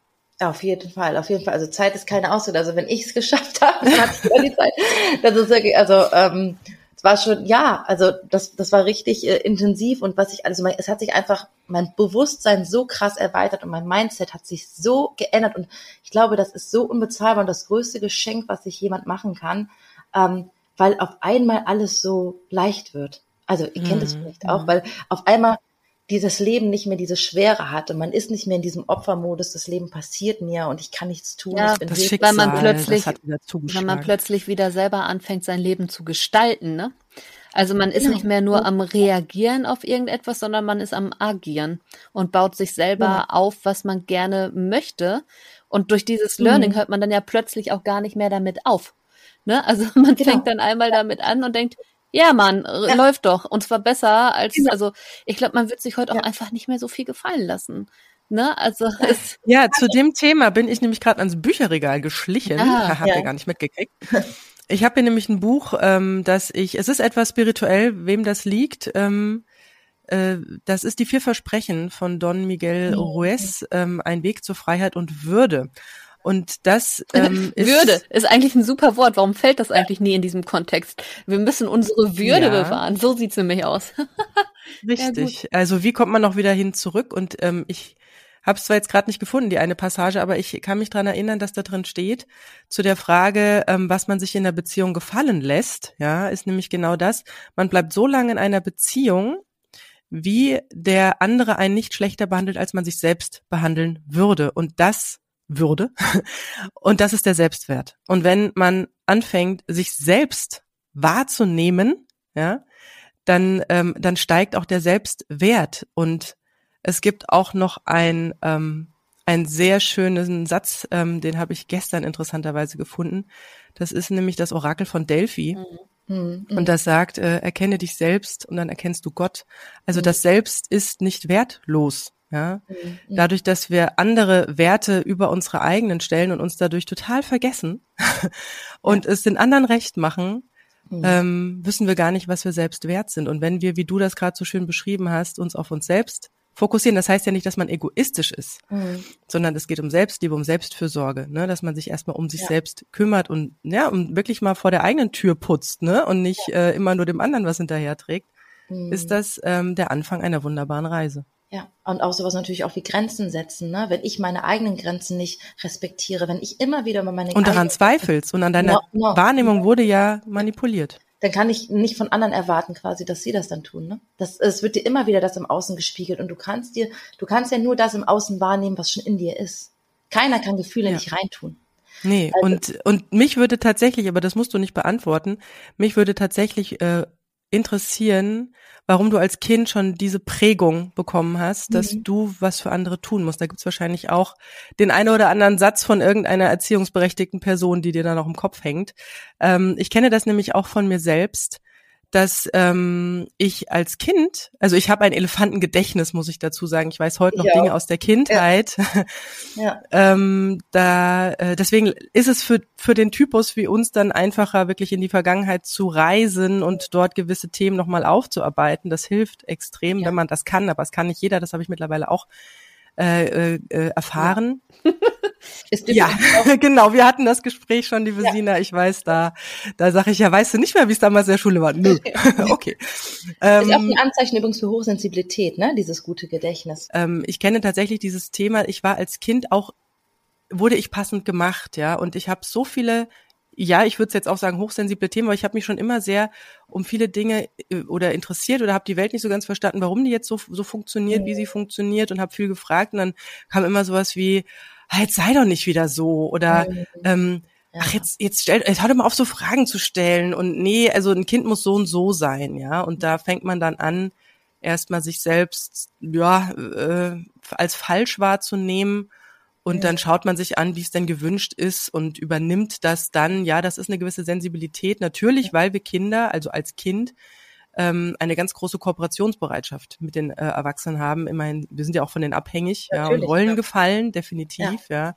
Und es ist dann natürlich sehr schwierig, wenn dann im Umfeld so ein, ähm, ja, so ein, so ein ähm, Milieu herrscht, sage ich mal, dass dieses Kind, es muss nicht bei dem, bei jedem Kind gleich sein. Also meine Schwestern sind auch ganz anders geraten und haben sich da ganz viel gar nicht angehört oder gar nicht so reagiert. Aber ich habe das aufgesaugt und habe das äh, umgesetzt und bin dann ja auch in der toxischen Beziehung gelandet. Ja, ja, das ist natürlich immer klar. Zum Beispiel meine Schwester und ich, wir sind auch äh, unterschiedlich wie Tag und Nacht. Ne? So, meine Schwester, die ist äh, total, die würde sich sowas nie gefallen lassen. Das ist eine ganz, Richtig. ganz taffe, starke. Dabei hat sie die gleichen Eltern gehabt. Also das die kann man jetzt Eltern, nicht. Die gleichen Voraussetzungen. Richtig, es sind ganz andere, auch wo man, wo man, wo man für empfänglich ist und wo man eigene Energie drauf ja, hat. Auf jeden Fall. Also bei mir ist es natürlich so, also ich komme, ähm, es war nicht, also ich fange mal vorne an. Es ist natürlich generell so, muss man sagen, dass ähm, unsere Eltern oder noch, noch anders deren Eltern, also unsere und Opa, ich meine, das sind ja auch Generationen, da sind ja auch viele, ähm, wenn die dann Kind, als sie dann Kinder bekommen haben, hatten noch nicht die emotionale Reife erlangt, beziehungsweise. Ja, weil sie früh, sehr früh Kinder bekommen haben, ne? Sehr früh. Und man darf nicht vergessen, das sind Nachkriegsgenerationen. Mhm. Ne? Und ähm, da ist auch einfach noch viel, und man weiß ja auch heute, Traumata werden zum Beispiel auch weiter vererbt, ne? Oder so Gefühlszustände wie Ängste und sowas werden wird bis zu sieben Generationen weitervererbt. Ja, und es war auch damals, ich meine, da hat eine Familie vielleicht auch drei, vier, fünf Kinder gehabt, ja. weißt du, da war nicht so der Fokus auf dem einzelnen ja. Glück eines einzelnen Kindes. Ja, ja, auf jeden Fall. Und ich denke, dass alle, also zumindest so gut wie alle Eltern nach bestem Gewissen und Wissen und Gewissen handeln. Ne? Nur, dass halt ähm, das ja nicht heißt, dass es für das Kind immer das Optimale war in dem Moment. Ja, viele geben aber auch einfach Unbewusstes weiter. Das hat, das hat die Mama schon so gesagt, ne? Ess dein Teller auf, ja. Ja, aber du hast auch gesellschaftliche Rahmenbedingungen. Also ja. natürlich hat man heute eine andere Bindung zu einem Kind, wenn man eben in Elternzeit gehen kann. Es war natürlich anders, als es hieß so, entweder sechs Wochen nach der Entbindung stehst du wieder bei deinem Arbeitgeber auf der Matte oder du hast keinen Job mehr. Ja. Also auch da haben sich ja Dinge geändert und natürlich was dann immer noch so in den Köpfen drin ist, wo man mal guckt, okay, wie sah die Literatur damals aus? Mhm. Also diese, dieses Buch von der Frau Hara da, das deutsche Kind und so, also dieser ganze Quatsch mit muss direkt ins eigene Bett äh, schreien, kräftig die Lunge und so, kommt ja alles aus diesem Nazi-Buch da. Ja. Was liest man denn heute? Heute sind wir voll auf dieser Achtsamkeitswelle, ja. so bedürfnisorientiert und lalala und tralafitti. Ja. Und ganz ehrlich, die nächste Generation wird sagen, Alter, was haben die uns denn da verweichlicht? Ja. Ne? Also auch das wird rückblickend wieder irgendwie ein Extrem sein, weil also es manchmal fehlt mir so ein bisschen das Mittelmaß. Ne? Ne? Mhm. Wo ich dann so denke, boah, man kann es auch echt mit an allen Fronten übertreiben und es wird dein Kind nicht töten, wenn es merkt, dass andere Menschen auch Grenzen haben. Ja, also ähm, mhm. da, ne, da fehlt manchmal so ein bisschen das Ausgewogene. Es hängt immer auch so von der Zeit ab, in der man lebt und irgendwie von dem, was gerade auch wirklich so der Trend im Trend ist und was die gesellschaftlichen Rahmenbedingungen zulassen und erlauben. Ja, ja, auf jeden Fall. Und es war jetzt zum Beispiel bei mir so, ich bin eins von vier Kindern das ist auch noch so dazu. Und äh, ich habe zwei, also meine jüngeren Geschwister, beide sind ähm, Pflegekinder, das sind äh, nicht meine leiblichen Geschwister. Meine Mutter, die hat damals so ähm, Bereitschaftspflege gemacht. Das heißt, wir haben äh, Babys bekommen oder kleine Kinder, die aus der Familie akut oder aus, aus dem Eltern ja. akut raus mussten und erstmal in irgendeine Notpflegestelle mussten. Mhm. Das heißt, ich meine, das fanden wir als Kinder ganz cool, ständig Babys bekommen, so ungefähr, ähm, die dann kurze Zeit da waren und wieder gegangen sind. Und jetzt mal ganz plump gesagt, haben wir zwei behalten. Das war natürlich so ein bisschen. ja. Ich ja. muss gerade so an ja, Babys denken. Babys gedacht, ja, ja. Hm. Es ist nicht so einfach, ähm, also ich glaube, man stellt sich das anders vor und ich denke auch, dass meine Eltern sich gedacht haben, so, ja, dann haben wir halt dann noch zwei, die sind ja vom Baby an bei uns und wenn wir die genauso erziehen wie unsere anderen zwei, dann wird das schon alles klappen. Aber dass dann natürlich auch Babys kommen, die, die stark traumatisiert mhm. sind, ne, wo die Eltern teilweise Drogen genommen haben während der Schwangerschaft, die gehungert haben in ihren ersten Lebenswochen etc. Das hat natürlich Auswirkungen auf die Kinder. Und das heißt, wir hatten ähm, ja, meine kleine Schwester war ein, ein schwieriges Exemplar, ja so. Ähm, und es war wirklich schon rückblickend, glaube ich schon, dass sie wahrscheinlich auch frühkindliche Depressionen gehabt hat und später ist es halt auch in der Pubertät ein bisschen ausgeartet bei ihr alles. Und, ähm, ja, aber da ist die Energie deiner Eltern hingegangen. Ne? Ja, und du hast versucht einfach äh, smart, ja. lieb und äh, pflegeleicht zu sein. Ja, und mein kleiner Bruder ist eben an der Grenze zur geistigen Behinderung. Ne? Okay. Das heißt, auch eine besondere ähm, Förderung braucht der. Und ähm, dazu kommt, dass meine Eltern auch ähm, beide an Krebs erkrankt sind und so. Also es war schon viel los bei uns, sag ich mal. So. Ähm, und äh, was sagt meine, meine, meine Patentante sagt manchmal, ihr, irgendwie, ihr werdet auch von nichts bewahrt, manchmal so, ne? Und äh, natürlich kann ich auch rückblickend total verstehen und habe total Mitgefühl für meine Mutter, dass sie natürlich manchmal auch einfach total gestresst und überfordert war. Und das kann mhm. ich absolut nachvollziehen. Das kann ich, konnte ich natürlich als Kind nicht. Ne? Da hast du natürlich nicht den Blick. Als Kind denkst du dann vielleicht manchmal, ich bin zu viel, die Mama ist gestresst, ne? So, die, also. Ich habe was falsch gemacht was falsch gemacht. Ne? Und dann kommen natürlich so die ein oder anderen Situationen, aus denen man, wenn man dann halt eh, wie du auch sagst, so ein empfänglicher Typ dafür ist, meine Schwester ist das zum Beispiel nicht. Ne? So, dass du dann für dich die Dinge eben so interpretierst. Und für mich war es halt auch, glaube ich, ganz massiv. Mich, mich hat damals die Situation mit meiner kleinen Schwester sehr, sehr belastet, weil wir auch den gering, also den, am, vom Altersabstand am nächsten aneinander dran sind, sage ich mal. Meine größere Schwester hatte noch mal einen anderen Abstand dazu. Und mich hat das sehr belastet, ähm, wie, ähm, ja, wie es denn damals war, dass meine Schwester da auch psychisch krank wurde und dass es die, ähm, ja, ich sag mal, dann die Schule geschwänzt hat und äh, lauter Dinge passiert sind, wo man einfach das Gefühl hatte, man ist ohnmächtig, man kann nichts tun, man verliert sie einfach. Ne? Und das ja, und das ist so spannend, dass du, ich muss ein bisschen auf die Zeit äh, drücken, ja, ja. ich muss nämlich in äh, zehn ja. Minuten weg. Ähm, und da ist es ja so spannend, dass du das alles erkannt hast, ja, und ähm, ja, und dann, ich meine, ich sag mal, du hattest ja auch äh, viel Bewegung dann in deinen toxischen Beziehungen. Da bist du sozusagen auf diesem Trouble, auf der Trouble-Schiene erstmal ein bisschen weitergefahren. Ja. Ähm, aber jetzt hast du ja Du hast ja viel an dir gearbeitet. Das ist ja, also es ist ja, hat ja tierischen Spaß, glaube ich, auch gemacht, gewisse Zusammenhänge zu erkennen, gewisse ja. Verknüpfungen, wo was entstanden ist, äh, wo was herkommt, um dann zu erkennen, das bin nicht ich und das darf ich loslassen. Mhm. Wie ja, ist denn das genau, eigentlich genau. heute bei dir? Also bist du jetzt wieder in einer Partnerschaft oder? Mhm. Ähm, nee, und das ist ganz spannend, weil ich habe immer gedacht, so in meinem Kopf, das große Ziel ist die, die erfüllte Beziehung. Mhm. Ne? So, das war irgendwie. Ich dachte immer so, ähm, also wie massiv auch so mein Kindergewunsch an diesem Bild Familie ja, ja. und Happy den hatten wir bei Sina auch schon, ja. Ja, Kinderwunsch als solches nicht, aber die Vorstellung. Aber die Familie. Ja, die ne? Vorstellung ne? davon, irgendwann mal voll im Unterbewusstsein, die Vorstellung davon, irgendwann Familie zu haben, das war mir gar nicht bewusst, wie sehr meine Vorstellung da an einer funktionierenden Partnerschaft klebt. Ne? Also das genau. war für mich so völlig selbstverständlich, dass das so die glücklichste Zeit des Lebens sein muss. Genau. Und ja. äh, da war auch, da war gar kein Fragezeichen hinter so bei mir. Ja. Und das Spannende, was auf meiner Reise passiert ist, ist nämlich, dass ich gemerkt habe, ich will gerade gar keine mhm, Beziehung, mhm, ja. weil also natürlich möchte ich vielleicht irgendwann noch mal eine haben, aber ich habe so auf meiner Reise einfach gemerkt, wie gut mir das tut, einfach diese ganze Energie, die ich plötzlich wieder habe, die ja vorher mhm. in Männer geflossen ist, ja, genau. dass ich wieder habe und dass ich die gerade in mich investieren kann und dass ich mir hm, einfach das coolste Leben aufbaue, gerade für mich und meinen Sohn, dass wir uns erträumen können. Und das macht mir so unfassbar viel mhm. Spaß, mhm. dass ich dann auch zwischendurch immer gemerkt habe, dann, oh nee, ich will noch ja, nicht. Ja, da sind wir gerade in der, akkurat derselben Phase. ja, ja äh, same, same wo ich immer dachte, das wäre das große Ziel und ich dann gemerkt habe, nee, will ich gar nicht, will ich gerade gar nicht. Ich finde das gerade so schön, ähm, dass ich gerade so alles so in mich fließen lassen kann. Und klar, es wird der Punkt bestimmt kommen, aber im Moment äh, freue ich mich gerade, also ist mein Fokus gerade so auf meinem ganzen Business und äh, auf meinem Kind und auf unser Leben hier, was wir uns so schön gestalten. Mhm ich äh, gerade ja, geh doch noch mal so gerade am Ende ähm, genau. deiner deiner wunderbaren Reise auf dein Business ein und deine Entscheidung, ein Coach genau, zu werden. Genau, genau. Ja, das kam auch so während meiner ganzen Reise. Genau. Ich habe dann, ähm, wie kam das denn so? Ich glaube durch durch ein äh, ein äh, Online-Coaching-Programm, was ich dann gemacht habe da habe ich dann immer wieder so reflektiert und da ging es auch so ein bisschen um so, ja, so die Berufung und was man im Leben eigentlich so will und was einen so erfüllt, was so, so eine Sinnerfüllung für einen ist. Und ähm, da kam ich immer mehr an das Thema natürlich, also es war jetzt auch jetzt nicht so neu für mich, dass ich irgendwie immer schon die Erfahrung gemacht habe, so Menschen ähm, vertrauen mir gern Dinge an. So, ich bin einfach, ich kann gut mit Menschen sprechen und ähm, bin sehr empathisch und kann auf die eingehen und ich wusste schon immer so in diesem Beratungsbereich oder so würde ich schon gerne mal noch was machen. Und ähm, kam ja, dadurch, dass ich das dann immer so weiter für mich reflektiert und erkannt habe, dass ich dann, ähm, dann bin ich wie durch einen Zufall in Anführungszeichen, ähm, den es ja nicht gibt. Genau.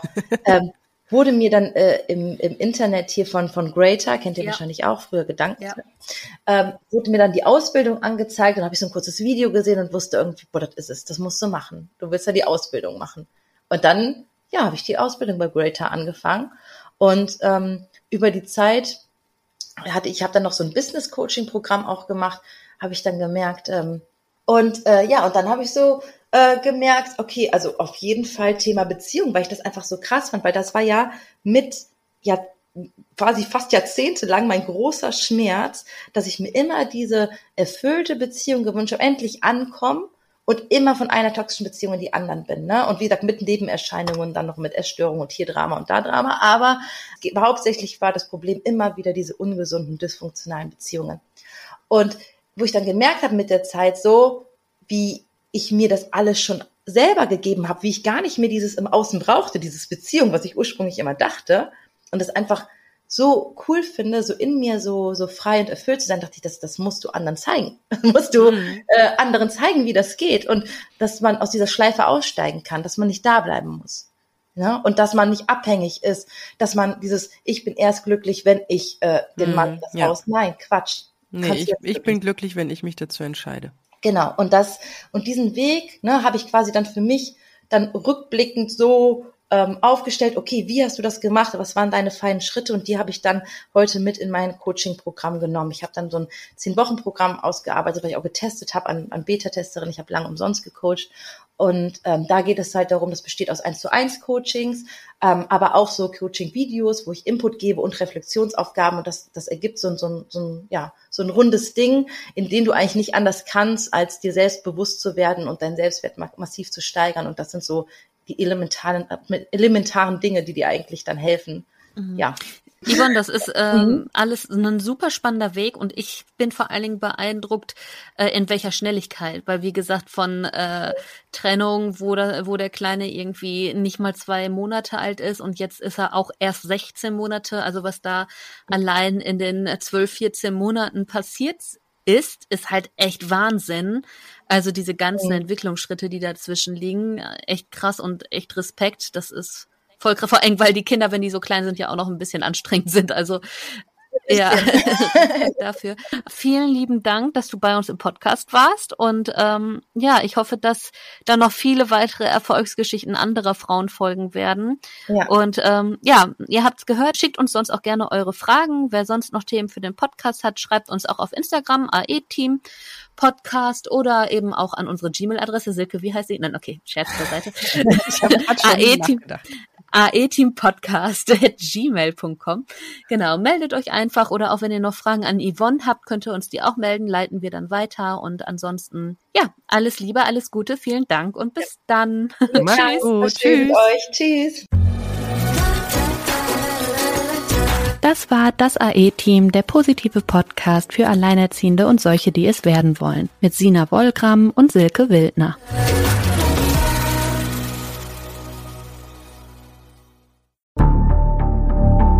Lange kann ein Mörder sein dunkles Geheimnis bewahren? Wann bekommen die Angehörigen Gewissheit und die Opfer Gerechtigkeit? Jedes Jahr werden bei der Polizei rund 100.000 Menschen als vermisst gemeldet. Drei Prozent davon, also 3000 Menschen, bleiben länger als ein Jahr verschwunden. Einige werden nie wieder gesehen. Seit gut drei Jahren arbeitet die Polizei in NRW mit sogenannten Cold Case Units. Das sind Abteilungen, die wirklich nur damit beschäftigt sind, Mordfälle zu bearbeiten, die teilweise seit Jahrzehnten ungeklärt sind. Ich bin Mike Mattis, Radioredakteur und News Anchor und ich spreche mit Ermittlern über diese Fälle. In meinem Podcast Licht ins Dunkel, Cold Cases und ungeklärte Vermisstenfälle von hier beleuchten wir gemeinsam mit Profilern, Staatsanwälten und Mordermittlern Cold Cases und ungeklärte Vermisstenfälle aus ganz Deutschland. Immer in der Hoffnung, dass Angehörige endlich Gewissheit und die Opfer Gerechtigkeit bekommen. Licht ins Dunkel Cold Cases und ungeklärte Vermisstenfälle von hier. Eine Produktion von Mike Mattis und der Podcast Fabrik.